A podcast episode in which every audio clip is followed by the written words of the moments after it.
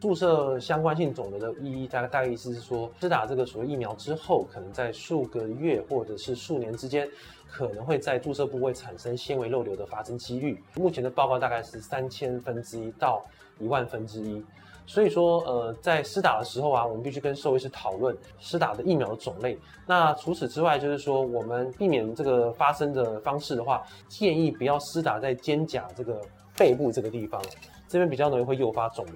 第二个就是说，我们在施打的时候不要采取肌肉注射，都是全部是皮下注射。第三个就是说，我们施打位置呢会建议几个地方，第一个是呃尾巴的末端，第二个是这个后肢的小腿处这个地方。第三个就是说，可能会施打在所谓的腹部这个地方会比较好。那同时就是说，我们在施打的疫苗的种类，我们会尽量避免可能有含佐剂的白血病疫苗，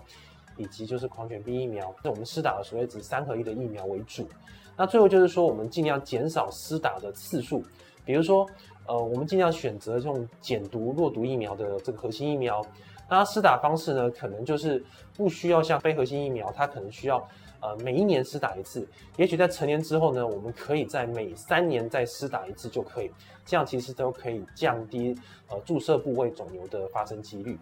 爱宝宠物保健专家关心您家毛宝贝的健康。